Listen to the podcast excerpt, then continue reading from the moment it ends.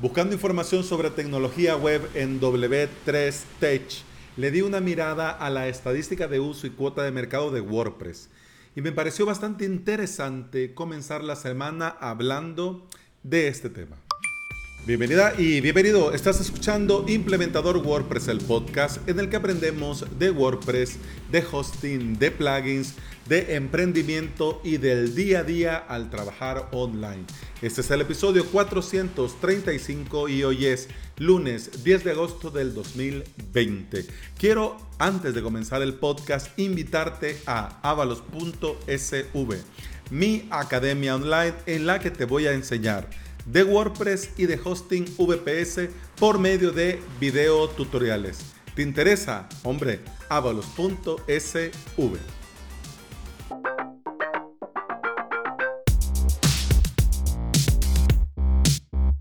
Antes de comenzar, lo normal sería comenzar a hablarte de los datos y luego decirte de dónde los he sacado o dónde los podés ir a contrastar, pero antes yo lo voy a hacer al revés. Quiero que primero hablemos de W3Tech. Estos datos, que te voy a hablar más adelante, de estadística de uso y cuota de mercado de WordPress, son sacados de ahí. Pero la pregunta del millón, ¿qué es W3Tech? Es un sitio web en el que se puede analizar y saber qué tecnología se usa. Es decir, vos podés poner em, en su buscador tu dominio o el dominio de que querés verificar, analizar, testear, metidear y bueno, este sitio busca y te muestra la tecnología que usa.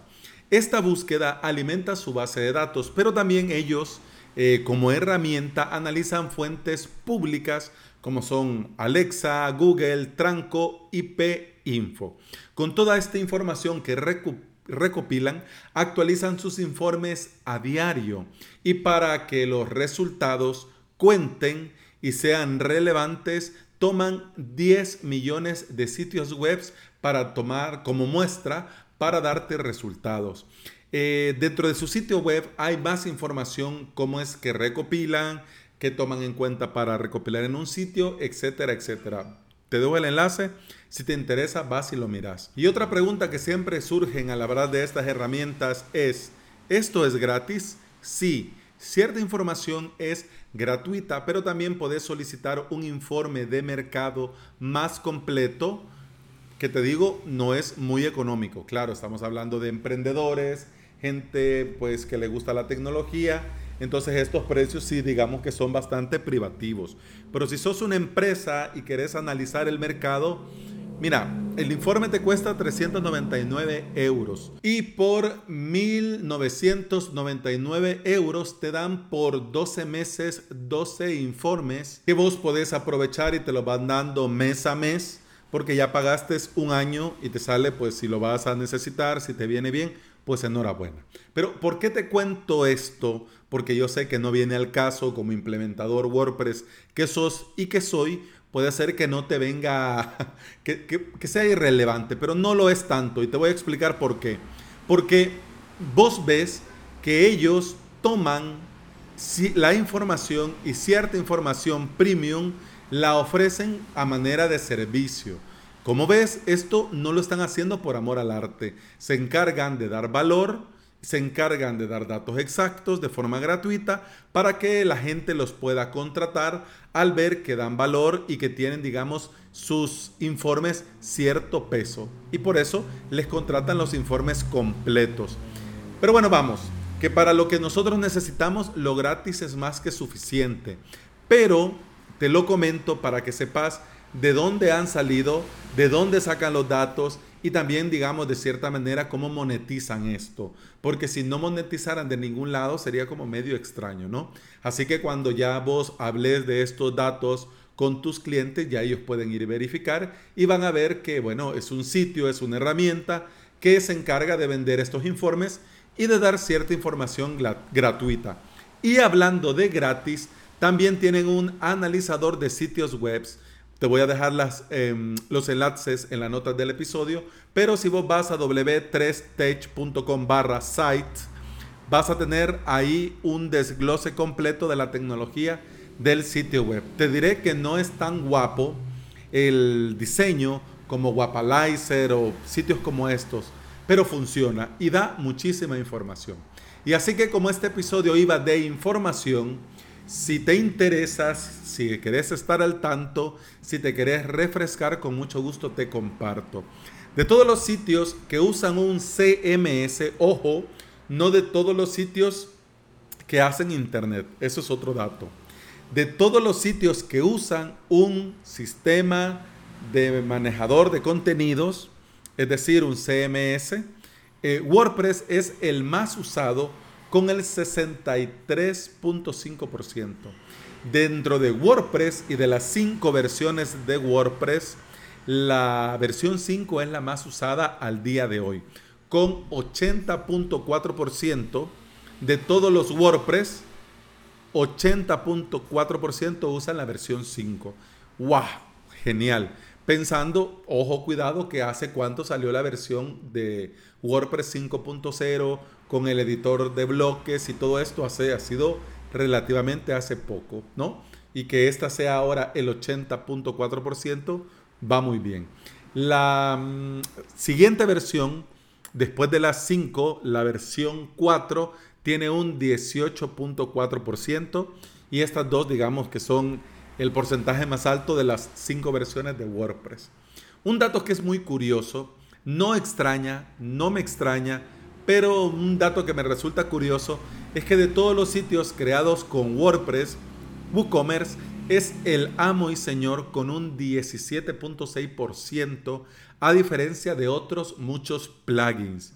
Si lo ves, mucho dice de WordPress, pero mucho dice de WooCommerce como una opción para crear una tienda online a diferencia de PrestaShop, de Shopify, etcétera, etcétera. A un año vista, la tendencia de WordPress ha ido siempre a la alza. Esto nos debería dar cierta tranquilidad, lo que significa que están haciendo las cosas muy bien y vamos a tener WordPress para mucho rato.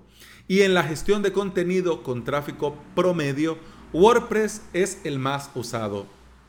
W3Tech tiene un cuadro, una imagen eh, muy simpática en la que ves, por ejemplo, en el eje X, eh, los sitios, digamos, menos, del menos usado al más usado, y en el eje Y, el de menos tráfico al de más tráfico. WordPress está en arriba, en, el eje Y X, es decir, de los más usados, y está a la mitad del eje Y es decir, que lo usan tanto sitios con menos tráfico como de mucho tráfico.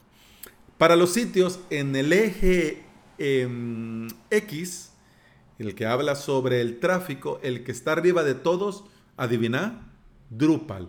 Pero es simpático porque lo usa la, digamos, los sitios que tienen mayor tráfico usan Drupal, pero no es usado por mucha gente. Quiere decir que hay un sector muy pequeño pero muy importante, muy pequeño pero con mucho tráfico que están montando sobre Drupal. Mira qué interesante, me parece curioso. Y el, digamos, abajo en el eje X, es decir, de que lo usan muchos a que lo usan que lo usan pocas personas a que lo usan mucho y en el eje Y que lo usan de poco tráfico a más tráfico, abajo en X y en Y está Wix que no es usado por sitios que manejan mucho contenido y tampoco mucho tráfico. Y tiene sentido. Fíjate que esto si lo ves así rápido, podría uno hasta decir así con una risa floja, ay Wix, ay Wix. Pero no, porque la idea de Wix es clara. Créate tu sitio en un PIS Plus, no te compliques de nada, montalo ahí, esto va a funcionar y todos contentos. Es decir, landing page, páginas corporativas, es decir, sitios, estas tarjetas virtuales online eh, que pones nada más el logo de la compañía, número, teléfono, dirección de contacto, es decir, gente no quiere liarse, mejor le paga a estos señores de Wix y tiene ya sus cosas ahí montadas. Yo te lo digo, yo lo veo y lo interpreto así, me parece curioso. ¿Quiénes usan WordPress.com? Obviamente el principal, guiño, guiño, codazo, codazo, eh, uno de los principales sitios en internet, gracias a esta moto pedorra que pasó, eh, avalos.sv, usa WordPress. Pero ya hablando en serio, por ejemplo, el blog de zoom.us.us usa WordPress, obviamente WordPress.com, el blog de udemy.com, el blog de freepick.es. Ellos usan WordPress. La lista es más larga, pero de los que me suenan a mí y de los que te he hablado más de alguna vez, o yo sé que vos vas a conocer, pues te comparto que son estos. Y cuando entran a W3Stage, normalmente con quién comparan a WordPress. Y te digo, no hay sorpresas, lo comparan con Drupal, con Joomla y con .NET Nuke. Estos datos son muy importantes para ver que WordPress sigue siendo un referente dentro de la industria y para entender cómo el mercado se va moviendo para un lado y para el otro. Por ejemplo, si dejarías, por ejemplo, si te da la vida para aprender dos CMS y tenerlos a mano, yo te recomendaría sí o sí WordPress y Drupal para que te hagas una idea, porque aunque muy poca gente lo usa, sitios con mucho tráfico que crean mucho contenido muy importantes están en Drupal. Entonces esto puede ser una oportunidad laboral. Te lo digo yo y te lo dejo así, como amigos que somos. Y además te comparto el enlace de Usage Statics en Market Share of WordPress. Ya sé que my English is not very good looking, pero lo digo con mucho cariño. Eh, para que vayas cada día y le des un vistazo. Porque estos señores de W3Stage actualizan estos datos a diario. ¿Ya? Yo te diré que entre todo lo que he visto, no solo existe W3Stage, también te puede interesar darle un vistazo a Buildwith, a wapalizer.com, a wattcms.org, a Teach Lector, etcétera, etcétera. Mira, opciones hay, lo importante es ver, conocer, analizar y poder tener estos datos a mano cuando se necesita hablar de WordPress, de cuota de mercado, de la importancia del CMS, etcétera, etcétera. Los datos son importantes, nos brindan información valiosa que nosotros debemos de conocer para confirmar que estamos primero en el lugar correcto y segundo, dar a nuestros clientes motivo con base del por qué realizamos sus proyectos con WordPress. Y bueno, eso ha sido todo por hoy. Muchas gracias por escuchar. Muchas gracias por estar aquí. Feliz inicio de semana. Te recuerdo que puedes escuchar más de este podcast en todas las aplicaciones de podcasting, Apple Podcasts, iBox, Spotify, Google Podcasts, etcétera, etcétera. Y también te recuerdo que si quieres aprender por medio de videotutoriales sobre WordPress y sobre hosting VPS, avalos.sv. Con el podcast continuamos mañana. Hasta entonces, salud. Pum, pam, pam, pum, pam.